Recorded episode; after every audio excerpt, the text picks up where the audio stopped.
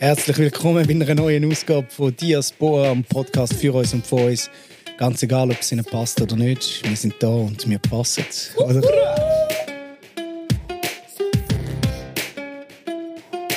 Hey, wir haben heute äh, uns vorgenommen, über etwas anderes zu reden, als wir eigentlich Blanca haben.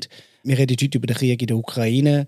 Äh, wir wissen, geostrategisch, militärstrategisch, geopolitisch sind wir keine Experten, aber ich glaube, wir haben gleich ein paar Sachen dazu zu sagen, zu dem, was passiert in der Ukraine, beziehungsweise was schon passiert ist und was jetzt in diesen Tagen jetzt sich am Abspielen ist. Wir möchten die Sendung entlang von verschiedenen Zitaten gestalten, wo verschiedene Exponenten, Exponentinnen von der Politik geäußert haben oder Zeitungsartikel oder Medieninterviews anderweitig. In der heutigen Runde diskutieren Mona Lisa Kohl, der Urgültekin, Fatima Momuni und ich bin Carlos Hannemann. Das erste Zitat, das ich möchte anfangen, stammt vom Bundespräsidenten Ignazio Cassis. Er hat an einer Medienkonferenz vier Tage nach Beginn von der, vom Krieg in der Ukraine hat er in Medienkonferenz ein Zitat geäußert.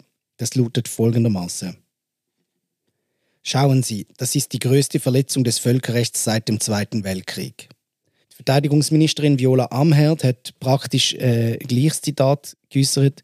Wir haben den ersten Krieg seit dem Zweiten Weltkrieg, der alle berührt und alle sehr besorgt. Kapü. Was ist euch eingefallen? Was ist bei euch umgegangen, als ihr das gehört habt? Ich glaube, ich muss fast mein Gesicht beschreiben.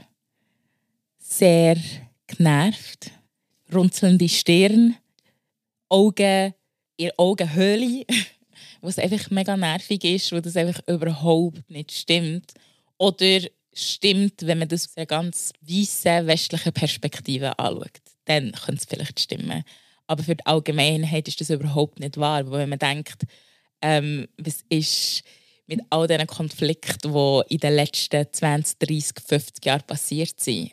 Und einfach zu sagen, dass das die grösste Besorgnis erregt oder dass das der grösste Völkerrechtsbruch ist, ähm, ist einfach total ahistorisch. Ich finde es so krass, dass man ja einfach wie so tut, es hätte ja eigentlich überhaupt keinen Krieg in Europa, oder? Also, und gerade in der Schweiz, wo ja eigentlich mega prägt ist von einer, von einer äh, migrantischen Community, wo genau wegen dem Krieg da ist. Also ich, ich finde, es ist wirklich, jetzt beide Zitate sind erstens mal total unnötig, so Superlative zu brauchen, wie es jetzt der Gassis gemacht hat. Also ich verstehe nicht, was das soll bringen. Irgendwie äh, habe ich das Gefühl, es ist wie auch so ein bisschen Kalkül oder eine Provokation fast schon. Ich meine das vor allem auch, wenn man in Betracht zieht, dass die Schweiz, in der Schweizer Geschichte, also hat es, ja, es hat ja mega viele Kriege gegeben, auch in Europa, die für die Schweizer Geschichte mega relevant sind. Also wenn man jetzt schaut, Balkankrieg, wo man jetzt so als irgendwie sehr als zentrale Geschichte kann anschauen kann, wo, wo auch mit der Schweizer Geschichte irgendwie connected ist inzwischen, da so eine Aussage zu machen, äh, finde ich wie so, also eigentlich ein Affront. Es ist wie so Total respektlos. Es ist voll respektlos gegenüber der eigenen Bevölkerung, gegenüber ganz vielen eigenen ähm, Staatsbürgern auch. Weißt du, so, das ist nun mal ihre Geschichte, ob es dem passt oder nicht. Und nachher das von der Amherd, muss man fast so sagen, wenigstens ist sie ehrlich. Also weißt, aus ihrer Sicht, sie sagt, sie sagt das, wo, wo wahrscheinlich, wo sie sagt, wir haben den ersten Krieg seit dem Zweiten Weltkrieg, der alle berührt und alle sehr besorgt. Ja. Okay. Because also, people don't care, weißt so ja, genau. Syrien, Afghanistan, so viel Zeugs passiert. Palästina, ist uns alles egal, aber Ukraine, das ist der Moment, wo wir dann wirklich Acht geben und nicht einmal zu allen Ukrainern innen übrigens, sondern nur mit denen mit der Staatsbürgerschaft. Das genau. ist auch etwas, etwas so also eben, das war natürlich auch... Also es ist absurd zynisch, das, wie sie das gesagt hat. Und ich finde auch so eigentlich äh, wie nicht möglich als so Regierung. Aber haben die das Gefühl, es ist, also du hast vorhin gesagt, es ist so vielleicht fast eine Provokation, aber haben die das Gefühl, es ist tatsächlich eine Provokation vom Gassis, wenn er sagt, ähm, eben die größte völkerrechtswidrige oder Völkerrechtsverletzung seit dem Zweiten Weltkrieg oder auch die Viola Amherd, wenn sie, de, wenn sie einfach Krieg in Europa vergisst. Also ich meine, einerseits kann man sagen, gut, in der Ukraine herrscht seit acht Jahren Krieg, jetzt kann man noch qualitative Unterschiede machen, ähm, dass, das ein, dass jetzt der Angriffskrieg noch ein bisschen anders ist und so weiter. Aber ist es nicht auch einfach Ausdruck davon, von einer recht krassen Ignoranz gegenüber der eigenen Bevölkerung, also all diesen Leuten, die vom Balkan da sind, einfach zu sagen, hm, ähm, ja, euren Krieg hat es gar nicht gegeben. Ich habe nicht das Gefühl, dass man das einfach mit Ignoranz kann gleichsetzen kann. Weil ich hoffe auch, dass unsere Landesregierung genug informiert ist, dass sie nicht einfach haben vergessen dass es den Balkankrieg gegeben hat und dass dort, wenn man schon von Völkerrechtsverletzungen redet, muss man sich auch bewusst sein, dass im Balkankrieg von ethnischer Säuberung geredet war. Und völkerrechtlich gesehen ist das eine der schlimmsten Sachen, die passieren kann. Mhm. Und das ist für mich nicht eine Ignoranz. Das sagt einfach, das sind unsere Prioritäten dort geben wir Wert und das ist für uns wichtig und das ist genau das, was aussieht und sie sagen es. Also ich, ich kann mich wie nicht, ich kann mich wie nicht richtig entscheiden, ob es äh, Böswilligkeit ist, ob ich Böswilligkeit unterstelle oder Ignoranz, weil für mich im Outcome ist jetzt gleich beides schlimm. Also so, ich weiß nicht, ob es schlimmer ist, wenn das aus, aus Boshaftigkeit gesagt wird oder aus Ignoranz, weil beides ist so fatal. Also so, das ist so fatal, irgendwie in der Schweiz das zu behaupten. Also so wie du das vorhin gesagt hast, in der Schweiz das behaupten, ist nochmal etwas anderes, wie wenn man, wenn man irgendwie, keine Ahnung, irgendwo in den USA einen Bericht verfolgt und denkt, ah ja, Europe, okay. so, ähm, und ich glaube, es zeigt einfach wieder so die Kette von Ignoranz tötet. Also so, Ignoranz tötet einerseits Leute, wo jetzt sowieso schon die ganze Zeit sterben, ähm, aber tötet andererseits auch entlang von dem Muster von wer wird eigentlich beachtet, wer wird einbezogen in unser Bild von wer muss gerettet werden, wer muss sofort gerettet werden, wer ist eigentlich nicht wert, sofort gerettet zu werden? Wer darf warten? Wer darf ewig lang anstehen beim Asylamt, bei was weiß ich, was es alles gibt? Äh, wer darf an Grenzen warten? Wer darf ewig lang durch den Schnee stapfen? Wer ist eigentlich wert, eine sichere Passage zu bekommen? So, um aus einem kriegsbetroffenen äh, Herd irgendwie zu flüchten. Mhm. Und wem wird Menschlichkeit zugesprochen? Mhm. Das ist halt einfach das, was ich wo, wo ich so verletzend finde. Ich habe nicht das Gefühl, dass das mit Absicht und Boshaftigkeit ähm, passiert ist, aber dass man das eben unabsichtlich so sagt, zeigt ja genau, wo die Prioritäten sind und ich finde das skandalös und ich finde es verletzend und ich finde es menschenverachtend. Ich glaube, dort ist aber wie auch nochmal wichtig, das immer wieder zu betonen. Wir wollen ja nicht sagen, dass Ukrainerinnen nicht wert sind, gerettet zu werden ich habe einfach am Montag eben zum Beispiel ein SMS von meinem Telefon anbieten bekommen, wo äh, drinnen steht, ah, übrigens, Anrufe in die Ukraine und aus der Ukraine sind ab heute gratis. Und ich, also so, ich weiß einfach, so Anrufe auf, auf Afghanistan sind viel teurer. Also so, ich meine, nicht muss ich es auch nochmal anders lohnen. Ähm, ähm, so, also es geht nicht darum, jemandem das aus Neid abzusprechen. Nein, überhaupt nicht. Ich meine, so soll es ja sein. Und ich habe auch das Gefühl, dass man auch nicht fliegen darf, dass das, was in der Ukraine jetzt momentan äh, passiert, nicht einfach letzte Woche gestartet hat. Mhm. Russland hat die Ukraine schon 2014 besetzt. Und der Konflikt hat schon 14.000 Tote gegeben jetzt in den letzten Jahren. Das darf man auch nicht ignorieren. Es ist erst relevanter geworden, wo man den Angriffskrieg hatte und wo es jetzt anfängt, uns in der Schweiz und andere westeuropäische Länder direkter zu bedrohen.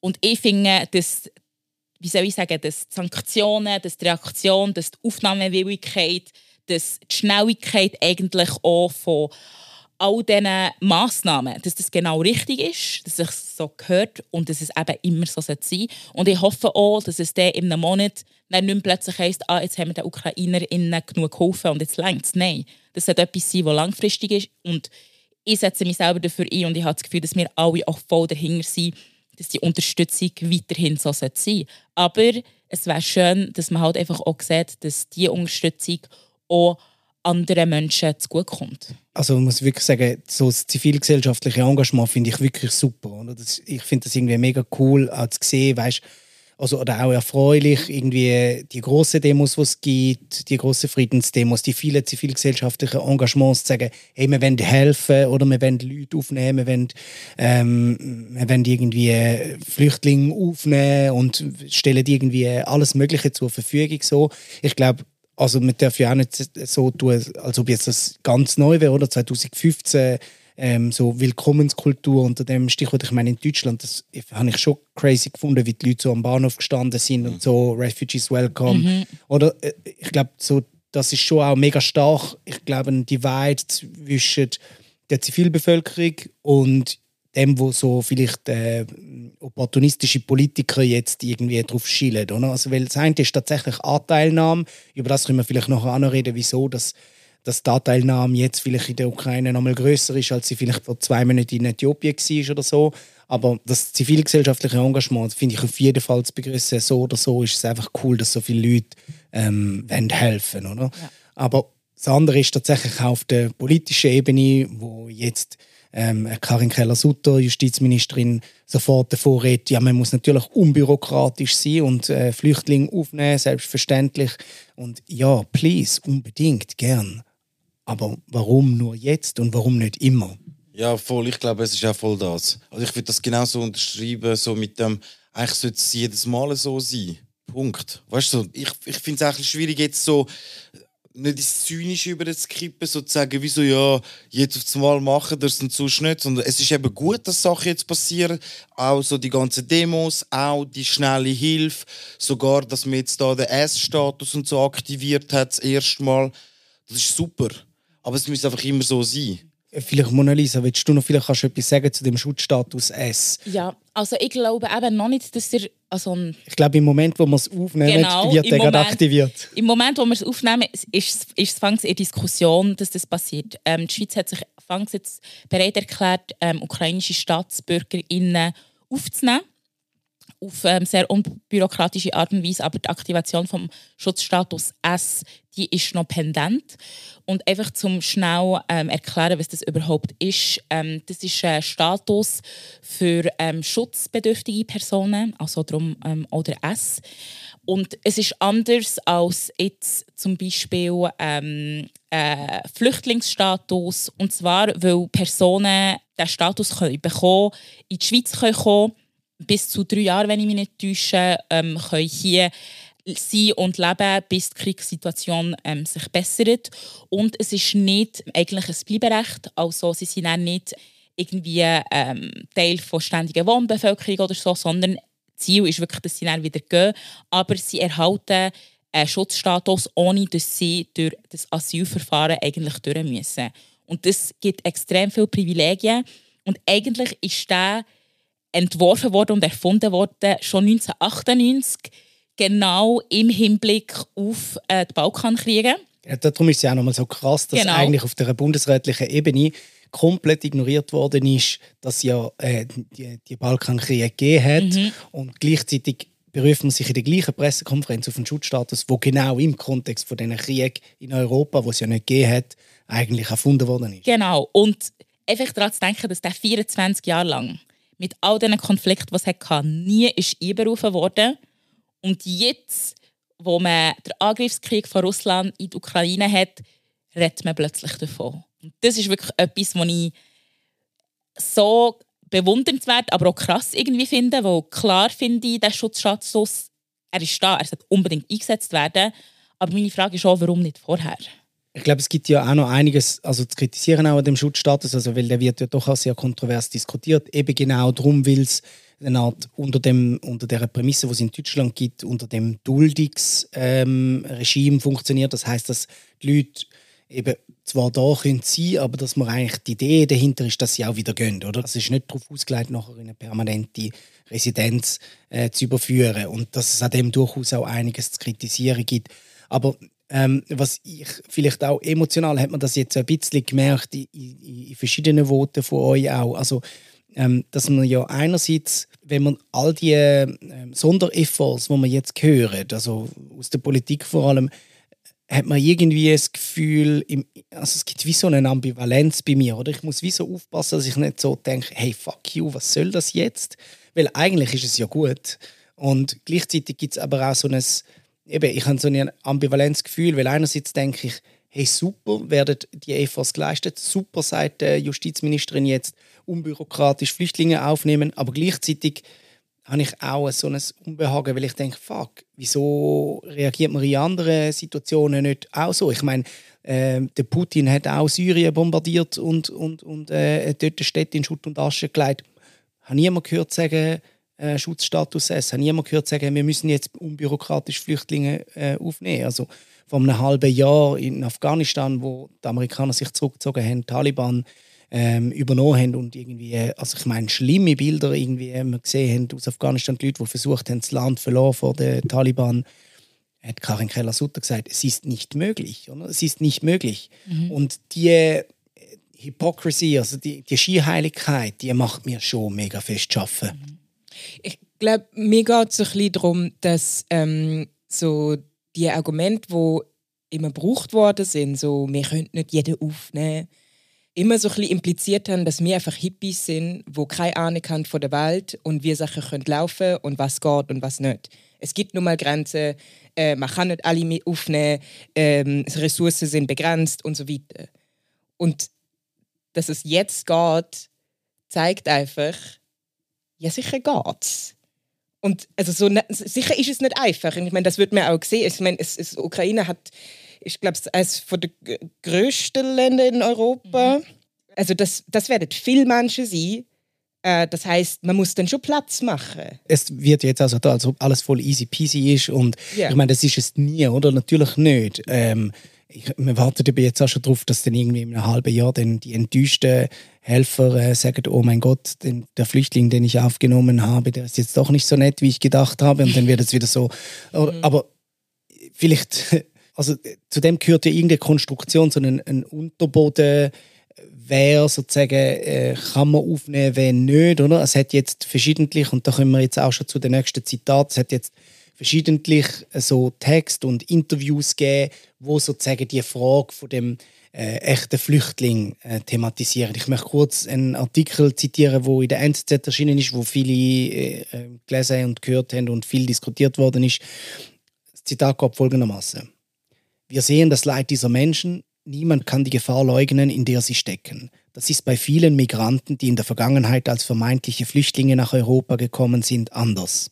Während die Männer in Kharkiv und Kiew für ihre Heimat kämpfen und dafür sorgen, dass ihre Frauen und Kinder in Sicherheit kommen, war es in früher, früheren Jahren auffallend oft junge Männer, die von anderen Kontinenten nach Europa kamen, ihre Familien ließen sie zurück. Wow.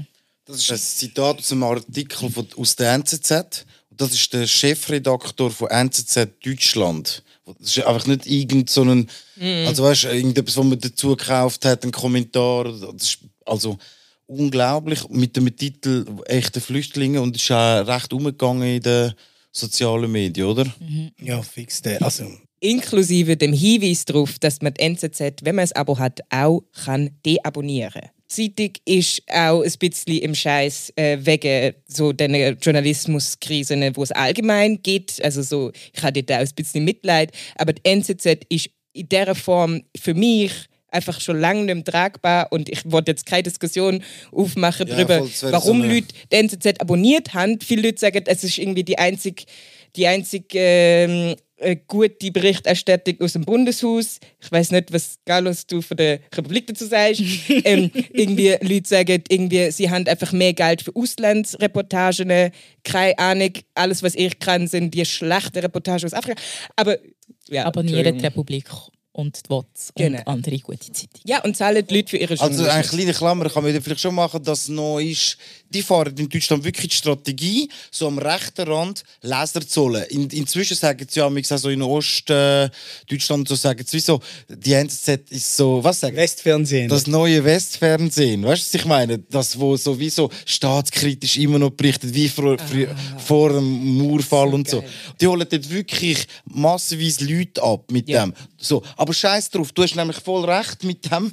Das ist wirklich ein äh, Rechtsblatt, wenn man inhaltlich sieht, ich glaube, das ist ja das Spannende, was wir da könnten besprechen mit dem echt, echten Flüchtlingen, ja. oder? Die genau. anderen sind also keine echten Flüchtlinge mhm. die sind einfach so ein bisschen aus, mhm. weil sie gefunden haben, ja, Syrien ist doch nicht so geil, wie ich gedacht habe, haben sie gesagt, ja, komm, geh ich mal jetzt in, in ein anderes Land. Also weißt, ich muss da nur sagen, da- dass man es ja de, äh, in Europa vielen gar nicht kann recht machen kann. Viele Kurden sind in Syrien geblieben, nicht nur Kurden. Viele Leute, die dort in, äh, in Rojava äh, gelebt haben, das sind Kurden, Araber, äh, keine Ahnung, Turkmenen, Assyrer, sind ja dort geblieben und haben gegen den IS gekämpft.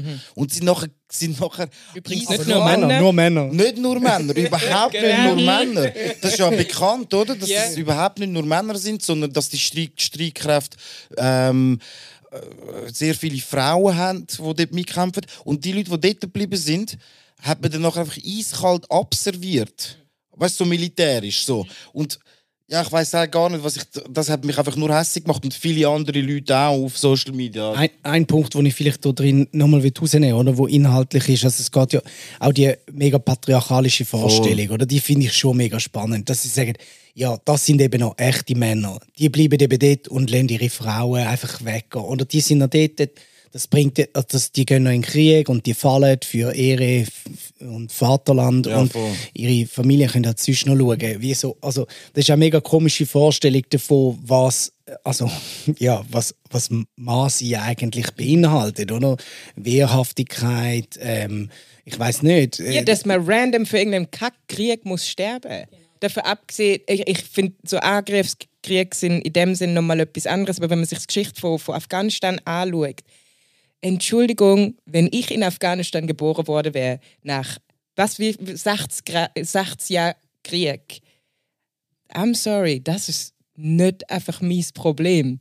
Dort sind so viel, inklusive Russland oder Sowjetunion, so viele Leute drüber, haben ihre Scheiß gebaut. Wieso, wenn ich dort random geboren worden bin, muss ich dann bleiben und darf krass Leben führen? Und das tut ja eigentlich auch voll reinspielen in die ultra patriarchale ähm, Diskursivität von Putin. Ähm, i- Auf einem äh, genau, er tut ja auch mega irgendwie erzählen, ah ja, was es ist, ein echter Mann zu sein und welches Land schwach ist und welche Länder schwach sind und dass man so muss Stärke beweisen Und ich finde das halt einfach so lächerlich. Und da sieht man einfach wieder auch mal, dass auch Männer, extrem viele Männer unter diesen patriarchalen Strukturen leiden. Wo ich finde, im Fall keine Person sollte in der Ukraine bleiben wegen ihrem Geschlecht und dass man dann ihnen sagt, ja, du musst jetzt sterben, wo du mit dem Geschlecht ähm, geboren bist oder das dir zur Geburt zugeschrieben ist. Und da muss man natürlich auch darauf hinweisen, dass extrem viele Transfrauen in der Ukraine, die bei Geburt als männlich zugewiesen sind worden, jetzt auch genau das Problem erleben, dass sie nicht dürfen ausreisen und dass man von ihnen erwartet, dass sie jetzt dort müssen bleiben und kämpfen. Und ich finde das einfach schrecklich. ich, fix- ich glaube, ich es ist wie so, ähm, ja, je, jede Person, die sich quasi an der Grenze müssen trennen, jede Familie, die sich müssen trennen, ähm, oder auch Freunde und Freundinnen, die irgendwie an der Grenze gestanden sind und Männer müssen zurückgehen und Frauen haben, äh, sind ausgereist. Ich glaube, es sind einfach auch krasse Dramen, die sich dann abspielen, wo dann so das ganze patriarchale Getöse, wo man da jetzt hört, echt einfach so ein bisschen zuwider ist. So. Und vielleicht noch etwas Letztes. Wo wir reden ja hier von echten Flüchtlingen und da möchte ich noch einmal einfach wieder die Völkerrechtsschublade auftun.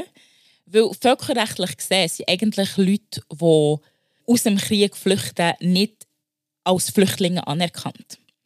Das ist eigentlich auch die Grundlage, warum man bis jetzt in Westeuropa immer können sagen ja, ähm, du bekommst jetzt keinen Flüchtlingsstatus, weil Personen, die vor dem Krieg flüchten, das sind völkerrechtlich gesehen keine Flüchtlinge, weil der Angriff oder äh, die Gefahr, die man erleidet, die ist nicht an einem, an seiner Person ähm, vernetzt, sondern eigentlich an die ganze Bevölkerung, die eigentlich dort lebt. Und darum sind eben so Schutzstatus wie der S-Status mega wichtig und ich bin so dafür, dass es endlich einen Präzedenzfall gibt, dass man dann auch in Zukunft kann sagen kann, hey, es gibt jetzt eine Möglichkeit, wo man den Leuten nicht unbedingt den Flüchtlingsstatus muss geben muss, aber gleich eine Möglichkeit hat, sie zu empfangen, ihnen zu helfen, auf eine unbürokratische Art und Weise. Und dass dann, sobald das all die Geschehnisse vorbei sind und sie die Möglichkeit haben, vielleicht sich ihr Land wieder aufzubauen und wieder heimzugehen, dass sie halt einfach vorübergehend ein Daheim haben. Und es sollte natürlich dort auch Wege geben, dass wenn sie bleiben wollen, wo es halt einfach schon so lange her gibt, dass es auch dort Wege gibt. Darum finde ich es mega wichtig, dass man dort den S wirklich pusht. Nochmal zu dem Begriff der echten Flüchtling, oder? Vielleicht Karin Keller-Sutter, die Justizministerin, die hat ja dann gesagt, ähm, ja, Kiew, das ist ja nur 24 Stunden Autofahrt von St. Gallen entfernt. Ähm, der Krieg ist direkt vor unserer Haustür. Ähm, äh, jetzt, okay, gut, Damaskus ist, glaube ich, 38 Stunden von da entfernt, aber es ist ja auch nicht weit weg. Also es liegt, glaube ich, nicht äh, der Begriff von echten Flüchtlingen oder nicht, wer gehört sozusagen dazu oder nicht, wer ist aufnehmenswürdig, wird glaube nicht in Autostunden gemessen, sondern es hat mit anderen Faktoren zu tun. Ähm, sehr explizit ist es ja zum Beispiel in, in deutschen Talkshows gesagt worden, wo irgendwie heißt, wo, wo jemand gesagt hat, ja Flüchtlinge stammen dieses Mal aus Anführungszeichen unserem Kulturkreis, Anführungszeichen, ja es sind Christen, äh, Schlusszeichen, es könnte diesmal funktionieren, anführt. Also Dort wird ja sehr explizit gesagt, was der Unterschied ist zwischen den Flüchtlingen, die jetzt aus der Ukraine kommen und den Flüchtlingen, die früher noch vielleicht aus Afghanistan gekommen sind, aus Syrien gekommen sind, aus anderen Gegenden. Nämlich, sie sind äh, blond und blauäugig, wie ein anderer Kommentator auf BBC gesagt hat. Ähm, und äh, sie sind Christen und nicht Muslime. Was passiert da gerade? Ja gut, das ist natürlich eine gute Frage. ähm, also ich weiß, ich kann natürlich nicht jetzt da ich weiß wenig, um die ganze Welt zu erklären. Aber was mir auffällt, ist schon so eine mega Verschiebung von so Diskurs, in, wel in welchem Rahmen das stattfindet. Also, man kann inzwischen Sachen sagen, indem man andere Worte benutzt, wo wo man früher ganz klar nicht hätte können sagen. Zum Beispiel das Wort Kulturkreis höre ich inzwischen fast als Synonym für das Wort in Anführungszeichen Rasse. Sie sagen wie nicht so, ja, die, die zu unserer Rasse gehören, dürfen kommen, sondern sie sagen einfach Kulturkreis. Und durch das werden wie so Grenzen gezogen, wo ich wie so eigentlich wie ganz klar verstehe. Sie meinen so etwas wie eine Volksgruppe mhm. oder so etwas. Weißt du, so die Begriffe sind wo wie ersetzt worden sind durch so ein bisschen weichere wie Kulturkreis. Okay, ich höre die ganze Zeit der Westen. Ja. Der, der Westen. Was ist das? Okay, was ist der Westen? Ähm, das ist eigentlich mein Stichwort gewesen, weil ich mich immer so über die Konstruktion vom Westen äh, aufreg. Äh, und zwar erstens darüber, dass Leute das inzwischen so als gay sehen und annehmen, dass es einen Westen gibt. Es gibt keinen Westen, schon allein geografisch macht das keinen Sinn, weil Israel gehört dazu, die USA auch, aber ähm, dann, wird kurz nie ohne Seife Hat die Ukraine bis vor zwei Wochen noch zum Westen gehört schon? Eben, ich glaube eben nicht. Also das ist meiner Meinung nach immer Osten. Ähm, das heißt, wir sind dort schon ein bisschen verwirrt. Der Westen wird eigentlich immer definiert als Abgrenzung zu etwas, wo barbarisch ist, wo nicht so zivilisiert ist wie mir, wo äh, die Regeln von da nicht so gut kennt und wo man anscheinend nicht bei sich die Heime aufnehmen kann, weil man weiß ja nicht, was dann passiert. Ähm, bei dieser deutschen äh, Talkshow, finde ich, muss man dann auch noch hinzufügen, dass es dort ja, wo sie das gesagt haben, ist es darum gegangen, warum es nicht funktioniert hätte letztes Mal, also 2015. Und äh, meiner Meinung nach also wenn ich es richtig verstanden habe, dann hat es ja nicht, nicht funktioniert, weil die Flüchtlinge Radau gemacht haben, sondern weil es massive Propaganda gegeben hat gegen Leute äh, aus einem in Anführungszeichen muslimischen Kulturkreis. Es sind nicht nur Muslime gewesen, sondern eben der Islam, also äh, generell Leute mit Bart und nicht ganz heller Hautfarbe äh, darunter sind eben dann auch nicht sunnitische Kurden zum Beispiel gefallen. Also eigentlich alle, wo man irgendwie also eine Raster könnte so ein festmachen. Ähm, das heißt, also so, was hat nicht funktioniert letztes Mal? Empathie hat man nicht lange genug können aufrechterhalten. Ich, ich glaube, das ist dort, wie wichtig ist auch nochmal festzuhalten. Es ist in der Diskussion darum gegangen, ähm, äh, klappt das mal besser und zu postulieren, dass es letztes Mal nicht geklappt hat, weil irgendwelche Leute etwas kaputt gemacht haben. Aber also so, es hat nicht geklappt, weil es mega krasse, heftige Ressentiments gegeben hat, sprich Rassismus, gegen die Leute, die dort gekommen sind. Ja, also ich glaube, wenn man sich das dann anschaut, so anhand von dem Zitat von wegen blaue Augen, blonde Haar, muss man jetzt auch ganz ehrlich sagen, ich habe jetzt, ich weiß nicht, ob Ukrainer alle blaue Augen haben. Ähm, ich glaube, äh, sie sind auch nicht alle christlich. Ähm, das ist natürlich dann auch nochmal problematisch, wenn man sich anschaut, dass der Zelensky antisemitisch auch angegangen wird. Also dass dort auch eine sagen, und er antisemitische... jüdisch ist, oder? So. Genau, und der jüdisch ist, also dort hat es auch mal nochmal eine antisemitische ähm, Erzählung drin. Dort äh, kann man eine Co Connection wiederum machen, dass in Deutschland vor allem immer vom christlich-jüdischen Abendland erzählt wird. Aber die einzige christliche Tradition, wo es gibt, ist der, ist der Antisemitismus über Jahrhunderte. Also so, es ist einfach so, es, es gibt keine christlich-jüdische Tradition. Und ähm, ja, wenn man dann dort noch weiter machen kann man natürlich sich auch fragen, okay, wie hat das eigentlich funktioniert, dass man ein Westen oder ein, ein Abendland, ein christliches Abendland hat können konstruieren, ähm, ohne mit einzubeziehen, dass Muslime auch einfach schon seit Jahrhunderten in Europa sind. Also so, wenn man jetzt an Spanien denkt, wenn man an die Muslime vor Wien, an die Türken vor Wien denkt, wenn man irgendwie eben an, also so als, als, als Verknüpfung vom also so Osmanische Reich und so weiter denkt. Also so, das ist eine sehr willkürliche, aber ähm, absichtliche Grenzziehung. Und das ist ja mega interessant, dass die jetzt ja auch offengelegt wird. Also wenn man jetzt die Situation in der Ukraine anschaut, ähm, es hat gerade in der ersten Woche nach, nach Kriegsbeginn hat es eigentlich äh, eine Vielzahl von Berichten gegeben über ähm, afrikanische Studenten, ich glaube vor allem nigerianische Studenten, die aus Zügen rausgeschmissen worden sind, die eigentlich wollen flüchten. Ähm, es hat äh, Berichte über Separierung äh, an den Grenzübergängen, wo schwarze Menschen und People of Color eigentlich quasi separate Schlangen ähm, abbeordert worden sind.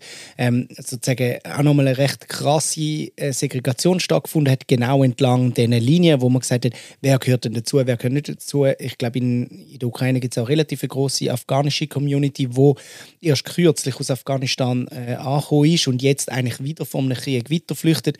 Was passiert mit denen? Sind die eigentlich äh, mitgemeint, wenn äh, Karin Keller-Sutter, Mario Fehr und alle anderen Leute da sagen, ja, äh, die ukrainische Hilfe ist, also wir wollen die ukrainischen Flüchtlinge, die sind sehr willkommen. Sind die mitgemeint oder sind die eigentlich nicht mitgemeint? Nein, die sind überhaupt nicht mitgemeint. Und man sieht ja eigentlich auch genau in dem, was du gerade, ähm, für Beispiele genannt hast, Carlos, eigentlich auch ähm, das Ausmaß dieser Rhetorik und was die eigentlich vor Ort auch bewirkt. Und wenn man dann auch ähm, schaut, was wir in der Schweiz eigentlich auch ähm, Verordnungen haben, dann sieht man die Rhetorik auch in diesen Verordnungen wieder gespiegelt. Weil die einzigen Leute, die jetzt laut ähm, Staatssekretariat für Migration aufgenommen werden, sind ukrainische Staatsbürgerinnen. Sprich, dass Leute, die jetzt seit Jahren in der Ukraine ähm, leben und aufwachsen und dort ihr ganzes Leben gelebt haben, aber nicht die ukrainische Staatsbürgerschaft haben, die können nicht in die Schweiz kommen. Und wenn man das Szenario würde umdrehen und es mal im Fall der Schweiz würde anschauen dann wäre das fast ein Viertel der ähm, Bevölkerung von der Schweiz. Und ich finde das halt einfach so skandalös, dass man so eine Rhetorik hat, dass man so Legislationen hat und so solche Verordnungen hat und dann sich erstaunt oder schockiert, dass, was dort in der Ukraine passiert. Weil wenn Organisationen wissen, wir dürfen nur ukrainische Staatsangehörige, wie soll ich sagen, in den Rest von Europa fahren. Mhm. Was machen sie? Sie tun Leute in zwei Schlangen rein. Weisse Leute, ja, die sind sehr wahrscheinlich schon ukrainisch. Nicht weisse Leute, ja, da besteht vielleicht die Gefahr, dass sie nicht ukrainisch sind und es werden keine Papiere kontrolliert, weil es ist keine Zeit da, zum Papier zu kontrollieren. Und was sie machen, ist einfach wirklich das Bild, von was es ist, eine Europäerin zu sein, eine Ukrainerin zu sein, einfach genau in diesen Policies noch einmal zu reproduzieren. Und dann gibt es Leute, die keine ukrainische Staatsbürgerschaft haben, aber weiss die kommen in die Bössen und Menschen, die ukrainische Staatsbürgerschaft haben, aber nicht weiss sind, die bleiben dann einfach dort vor Ort. Und sie werden nicht einfach dort zurückgelassen. Sie werden gewaltvoll gehindert. Es gibt auch ähm, Berichte, dass zum Beispiel gewisse Menschen unendliche Summen haben müssen zahlen, um überhaupt in die nächste Stadt zu kommen. Und das ist nicht einmal garantiert, dass sie über die Grenze kommen. Also wirklich katastrophale ähm, Umstände. Und ich finde das dann einfach wirklich mega fake von der Schweiz, dass wir uns nicht die Hänge waschen, weil ich habe mit dem Sam telefoniert und die sagen dir dann einfach, ja, das ist nicht unser Problem, wir können da nichts machen, es ist nicht unsere Schuld dass Leute nicht aus der Ukraine rauskommen. Es ist nicht unsere Schuld, dass ähm, irgendwelche Nazi-Gruppen ähm, nicht weiße Personen, sobald sie die Grenzen übertreten, verschlagen werden. Es ist nicht unsere Aufgabe, die Leute rauszuholen. Und Sam selber sagt, dass die Personen, die nicht ukrainische Staatsangehörige sind, nicht schutzbedürftige Personen sind. So wird das kommuniziert. Wir können ihnen allen jetzt noch einmal anrufen. Das ist genau die Linie, die sie fahren. Also was schlimm ist ja noch, dass wenn die Leute würden es schaffen, in das europäische Asylsystem wie aufgenommen zu werden, wären, würden sie, hätten sie mit, trotzdem mit uren vielen Nachteilen und fast schon äh, daran Hinderungen zu kämpfen. Also wenn jetzt POCs, schwarze Leute aus der Ukraine rausschaffen, zuerst mal nach Polen und Ungarn, sind sie dort mal zuerst an einer nicht geilen Stimmung ausgesetzt, die in diesen Ländern herrscht. Also in Ungarn, wo ich wenn wir vier glaub's, momentan nicht einfach so umeinander laufen und, also weißt, und die Leute, die dann direkt von der Ukraine kommen und nicht weiss sind, schon gar nicht, habe ich das Gefühl. Das ist wirklich so eine hässliche, fa faschistoide Stimmung in diesem Land, so wie es auf jeden Fall erzählt wird und was man so mitbekommt. Und wenn man es dann schafft, in das ganze Asylverfahren reinzukommen, also in der Schweiz zum Beispiel, wenn man es in die Schweiz schaffen was würde passieren? Also wenn die Personen würden in die Schweiz schaffen, dann würde es einfach heißen, dass sie illegal hier sind und mhm. dass sie ähm, müssen Asyl beantragen aber nach dem Dublin-System tut man dort Asyl beantragen, wo man zuerst in Europa ist angekommen. Und das wäre jetzt im Fall von diesen Personen Polen oder Ungarn. Ja, voll. Also, und, und in der Schweiz würde sich ja eigentlich selber an einem U-Haft-ähnlichen Zustand ausliefern, kann man fast schon sagen. Mm, nicht unbedingt in der Schweiz, weil die Leute sie kommen eigentlich nicht unbedingt in die Schweiz, aber wenn man jetzt zum Beispiel den Fall von Deutschland anschaut, ja in Deutschland ähm, kann, kann man ähm, eigentlich ukrainische äh, Personen ähm, unabhängig von Staatsangehörigkeit mal in Deutschland fahren. Aber man hat jetzt zum Beispiel auch von Berichten gehört von Personen, die innerhalb von der Züge, kurz bevor sie ankommen, dass die ähm, getrennt werden. Also das heisst, ähm, alle nicht weißen Personen werden aus der Züge genommen, kommen dann ähm, in so wie du gesagt hast, U-Haft ähnliche Konditionen, wo nach Bericht ähm, in ein Papier ähm, vorgelegt werden. Und wenn sie die unterschreiben, tun sie eigentlich unterschreiben, dass sie gerne möchten Asyl beantragen ähm, in Deutschland oder in der EU. Was passiert, wenn man ähm, Asyl beantragt in der EU? Man kann zuerst mal 90 Tage nicht raus, wo man jetzt ist, jetzt ist man in diesem Verfahren drin. Mhm. Und die Chancen sind mega halt gross, dass man dann einfach dort zurückgeschickt wird wo man zuerst in Europa ist angekommen. Das heisst noch einmal Polen oder Ungarn. Und da hat man halt einfach wirklich die Leute, die zum Teil äh, aus Drittstadtländern kommen, die nicht die Möglichkeit haben, hier anzukommen, schnell auszuschnaufen, sich vielleicht für drei Tage ähm, von dem ganzen Trauma ein bisschen zu erholen, bevor sie dann ihre Botschaft könnten kontaktieren und könnten schauen, hey, wie komme ich eigentlich in mein Ursprungsland zurück? Und ich glaube, die studierenden Personen, die sind auf also in die Ukraine gegangen, wo sie dort haben studieren wollten. Sie hatten ein Visum, gehabt, sie haben alles geregelt, sie haben dort studiert und sie sind nicht da unbedingt, um in Europa ähm, Asyl beantragen. Das ist nicht das, was sie interessiert. Und durch das, dass sie jetzt nicht in der Ukraine weiter studieren können, werden sie entweder irgendwo in einem anderen Land können weiter studieren oder heimgehen.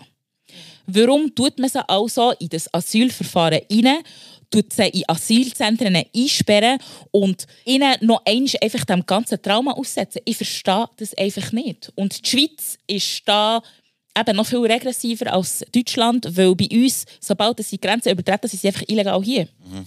Ähm, wir haben vorher ist etwas aufgekommen, was mich irgendwie äh, umtreibt. Das ist, dass ähm, sehr viele so äh, Geschichten, wo man das Gefühl haben, die sagen eigentlich so ein bisschen überwunden, dass die äh, äh reproduziert werden. Oder? Also es ist mega krass, wie, wie wir einen extremen Backlash jetzt erleben innerhalb von kürzester Zeit, oder? Also einerseits äh, innerhalb von fünf Tagen hat man irgendwie das Gefühl, man ist zurück im Kalten Krieg. So, es ist einfach nur noch eben der Westen und ähm, was ist Sowjetunion oder wie heißt das? Äh, Die Kalte. Genau. Äh, und äh, es ist wie so auch, auch, auch Militarisierungstendenzen, oder, wo crazy sind, wo ich meine, die deutschen äh, Grünen oder mit wehenden Fahnen sagen 100 Milliarden für neue Rüstungskäufe und so. Also es ist wie recht krass, wie auch so eine Rückkehr von auch die patriarchalen Bilder, die wir vorher besprochen haben, ähm, äh, Militarisierungstendenzen, ähm, äh, Kaltkrieg, Rhetorik, also ein recht krasser Backlash. Und ich möchte noch auf ein äh, äh, letztes Zitat äh,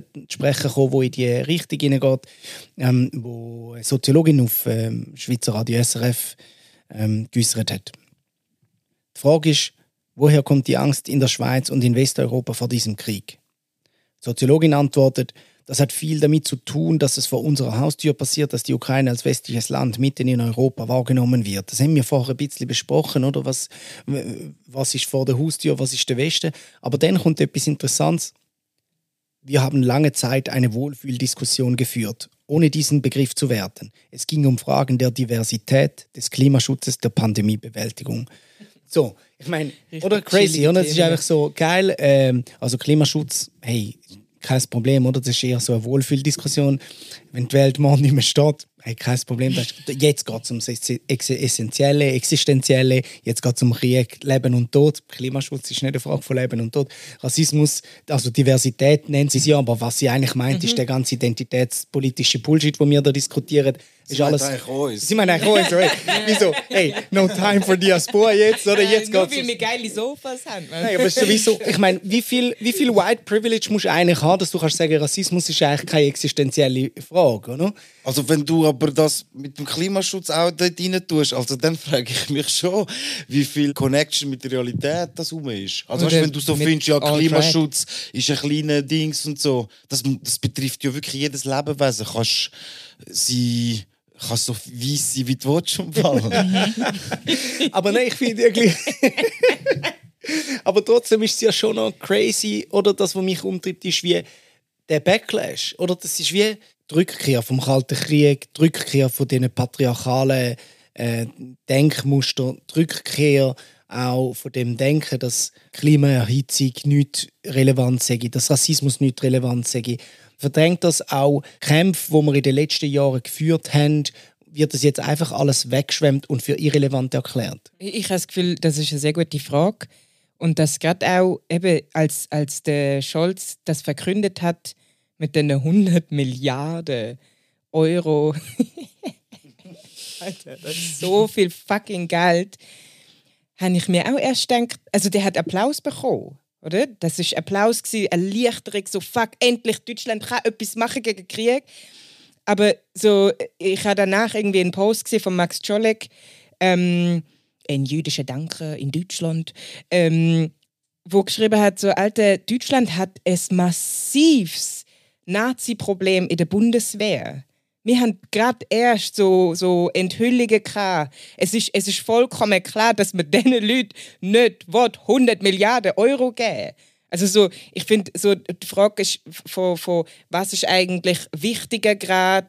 Ich, ich, ich meine, genau das heißt ja Politik, dass man wir muss ausbalancieren, dass es verschiedene sehr pressierende Themen gibt und wenn wir nicht aufpassen, ja, dann haben wir einfach eh eine Umweltkatastrophe, wo, wo, wo viel schneller da ist, weil irgendwie alle denken, wow, ich muss mit meiner männlichen Nuklearwaffe irgendwie Sachen in die Luft äh, ähm, schiessen oder die Welt geht einfach unter, weil man irgendwie findet, ich finde so krass, eine Kollegin hat das äh, äh, heute irgendwie gesagt, dass das niemandem auffällt, oder? Dass man auf der Nachrichtenseite, auf der einen Seite sieht, ja, damit wir jetzt äh, unabhängig werden von dem Erdgas, müssen wir mehr AKWs bauen.